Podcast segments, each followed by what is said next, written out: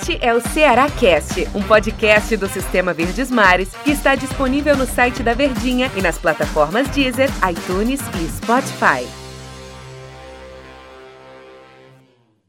Olá, amigo ligado no Ceará Cast. Um bom dia, uma boa tarde, uma boa noite, uma boa madrugada para você que nos acompanha aqui nos nossos podcasts aqui do Sistema Verdes Mares de Comunicação, seja a plataforma que for. Um grande abraço para você que está aí nos acompanhando. E nós estamos aqui ao lado de Daniel Rocha, nosso comentarista, e a gente vai falar sobre o empate de ontem. Ceará 2, Atlético Mineiro 2. Tem muita coisa para a gente falar aqui, hein, Daniel? Pois é, Denis. Uma pena. Um grande abraço a todo mundo, né? Pra gente iniciar aqui o nosso podcast. Agradecer aquela audiência sempre honrosa de quem arruma um espacinho no seu dia, no trabalho, na academia, no trânsito, no lazer, seja lá que horas for, mas dá uma pausazinha para nesses 10 minutinhos reservar aqui para acompanhar as notícias do seu dia diariamente nos nossos podcasts. E um abraço para a torcida alvinegra em especial hoje aqui no Ceará Cash. Eu ia começar, né, É. falando uma pena, né? Uma pena a gente não tá num alto astral aqui, porque apesar de um empate contra o líder do campeonato, ou se deixa de ser líder aqui e ali, é um time que vai brigar pelo título, não deixa de ser aquele jogo em que escapou por entre os dedos, talvez entre as luvas, é, três pontos na conta, né? Faltou o apetite para se querer ganhar jogo e não só jogar bem, se recuperar e empatar, como por exemplo fez contra o Palmeiras já na quarta-feira pela Copa do Brasil no último meio de semana.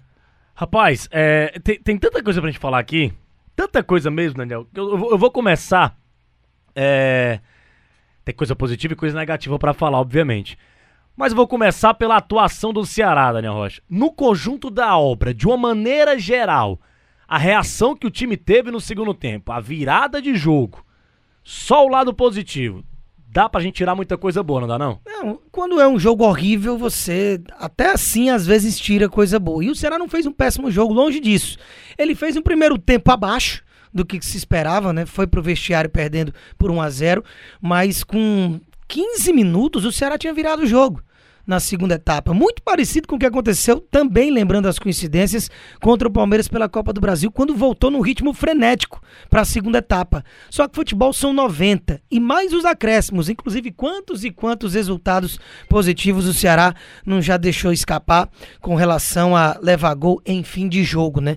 Então isso preocupa o torcedor. Não foi o caso de fim de jogo nesse jogo, mas a forma com que levou o segundo gol depois de estar jogando muito bem, virou uma chave, né, no segundo tempo e voltou avassalador. O Léo Chu entrou muito bem no jogo também, no lugar do Charles que jogou como um ponta no primeiro tempo, né? E ainda no primeiro tempo o Charles saiu para a entrada do Léo Chu, mas dentre esses pontos positivos, o momento ele é negativo. A zona de rebaixamento está chegando, a estagnação em pontuação no campeonato ela está acontecendo. Não é a primeira vez com essa história de jogar bem, mas não ganhar.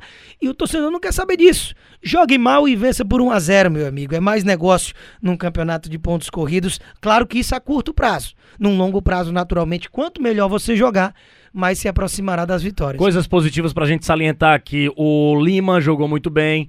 O Léo Chu entrou e mudou muito a partida. O Felipe Vizeu marcou. O Lima marcou, né? Gol com a camisa do Ceará. E o Felipe Vizeu também. Esses três pontos positivos eu acho que dá pra tirar do- da- dessa partida. Principalmente o Vizeu marcando. Que é o que o torcedor do Ceará esperava, né? Esse camisa 9, apesar dele jogar com a 11, que, é- que era do Sobes, agora é dele. É, Lima, Léo Chu e Felipe Vizeu, Daniel Rocha. Pois é, vamos aí por partes. O Lima, ele não fez um jogo espetacular, mas gostei. Fez um jogo razoável e ainda fez um gol. E esse gol dá moral, dá confiança para a continuidade do trabalho. Agora, a titularidade do Mina, do, do, do Lima, é mais. Ah, se fosse o Mina. fosse o Mina, o Vina, Lima, é tudo muito parecido, mas o Lima, ele tem sido a tentativa e erro, né?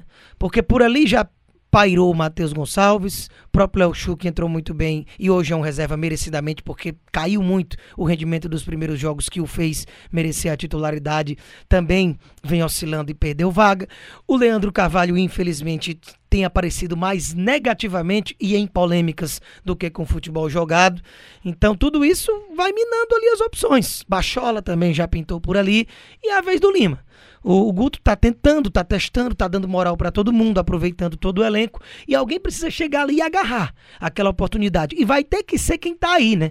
Que acabou o prazo de inscrição, é quem tá aí até o final. Por isso que cada vez mais algum tipo de lesão preocupa, porque você não tem como mais ir atrás de uma peça de reposição. E no momento, a vez é do Lima, o gol é importante para ele tentar dar uma sequência positiva, mas ainda, num cômbito geral, tá devendo e tá devendo muito. Desde que vem jogando no Ceará, depois daquela passagem em 2017, quando ali sim foi um protagonista do Lima. O Léo Chu entrou muito bem no jogo, como a gente já mencionou, é, vinha merecendo realmente voltar para o banco e precisa é, desse, desse, quando a gente diz que o cara incendeia o jogo, né? De colocar esse incêndio dentro de campo, partindo para cima dos adversários e rompendo linha, como ele fez muito bem. Peca só na hora de bater na bola, né? De finalizar e comprar um atacante, isso não é bacana. Mas no drible para armar uma jogada, ele foi muito bem neste jogo contra o Atlético Mineiro. E o outro Viseu, né? Viseu foi trazido com status de titular, porque Sobis, quando ainda estava no elenco e o Clebão não passavam por um bom momento, inclusive atacante mesmo, com qualidade de fazer gol, o Ceará não tem desde que Arthur Cabral saiu depois da temporada de 2018, já vem desde o início de 2019 tentando entre apostas e veteranos e as coisas não acontecem, e o Viseu veio com essa alcunha. Tem o maior salário do time, veio com toda essa expectativa, ainda é um garoto com muito para entregar. Aí na hora do primeiro gol sai, né? Apontando ali para posterior, nem comemorou o gol que não seja nada grave, porque o Ceará precisa e muito desse jogador e só tem ele e o Clebão para essa função. A gente agora tem que falar do lado negativo da partida. O Ceará vencia por 2 a 1 é, tinha um homem a mais em campo, se encaminhava para uma grande vitória diante do Atlético Mineiro, de um poder de reação fantástico do, do, do time do Ceará. E aí, um cara contestado pela torcida, um cara que é, não está sendo unanimidade na temporada inteira, que é o Fernando Praz, lá no gol do time do Ceará.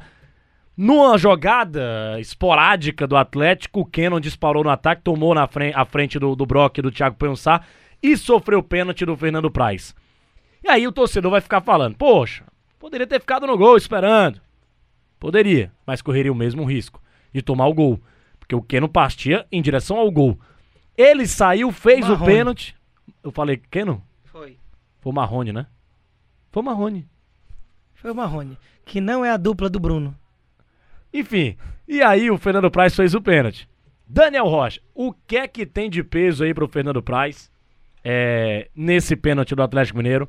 No resultado que foi Eu o jogo 2 a 2 A cobrança em cima E ele merece ser cobrado? É, a cobrança em cima do Praz ela é mais pelo apanhado né, de fatores, jogo após jogo. É uma espalmada para frente, é uma saída errada, é um gol de uma bola defensável. E infelizmente eu sou fã do Fernando Praz. Quando atuou no Vasco, quando atuou no Palmeiras, goleiro de personalidade, sempre foi um líder, capitão, e confesso que parecia uma contratação de elevação de patamar do time do Ceará para essa última temporada dele, né? Digamos esse last dance aí de Fernando Praz que já tem 42 anos de idade, não é mais nenhum garoto, não é mais o mesmo e não poderia se cobrar como tal. Porém, ele vem fraquejando muito mais do que o negativo que poderia se esperar dele. E ele é sim digno de toda essa contestação. E digo mais, só não perdeu essa posição porque tem o nome que tem e no banco de reservas, com todo respeito à rixa de Diogo Silva, eles não passam nenhuma confiança de que podem resolver esse problema. Então, enquanto não tiver uma situação insustentável de falhas terríveis atrás de frangaços em sequência, eu acredito que vai ter a manutenção do Fernando Praz. Porém, mais uma vez, como você mencionou, ele tinha, com a experiência que tem, saber que um atacante de velocidade vindo daquele jeito era um pênalti de almanac. A gente até falou na transmissão lá na TV Verdes Mares de que era um pênalti tranquilo, que ele tem pênalti beabá de quando o atacante de velocidade vai tocar primeiro, vai ser esbarrado e vai ser um pênalti claro. Foi isso que ele fez. E aí não saiu nem na foto no pênalti do Keno. E realmente fica complicada a situação pelo acúmulo de jogadas. Mas aí, por outro lado, o Marrone entrou sozinho, ele não tinha o que fazer muito ali, ficava vendido, se fica no gol poderia tomar o gol. Mas enfim, o banho de água fria, porque foi logo em seguida do cartão vermelho do Dylan, colombiano, jogador do Atlético Mineiro, será ganhando o jogo. O adversário com um homem expulso. Será muito bem na partida, bem mais próximo de fazer um 3 a 1 do que tomar o gol de empate. Inclusive, havia acabado de perder um gol claríssimo do Léo Chu, dando o gol pro Vina, que acabou travando no gramado e não bateu bateu muito bem, mas bela defesa do Rafael. E aí logo em seguida a expulsão, depois vem o gol. Então é uma ducha de água fria que o Ceará não conseguiu se recuperar. E infelizmente é mais um jogo que a gente tem que encontrar elogios. E no fim das contas não veio os três pontos, de pouco adianta. Né? Verdade. É, deu nosso tempo aqui, Daniel Rocha. Muito obrigado pela tua participação aqui no Cearacast. Até a próxima. Tamo junto. É isso, torcedor alvinegro. Dias melhores virão, né? É o que a gente espera. Grande abraço a todos, até a próxima edição aqui do Ceará Cast. Este é o Ceará Cast, um podcast do Sistema Verdes Mares que está disponível no site da Verdinha e nas plataformas Deezer, iTunes e Spotify.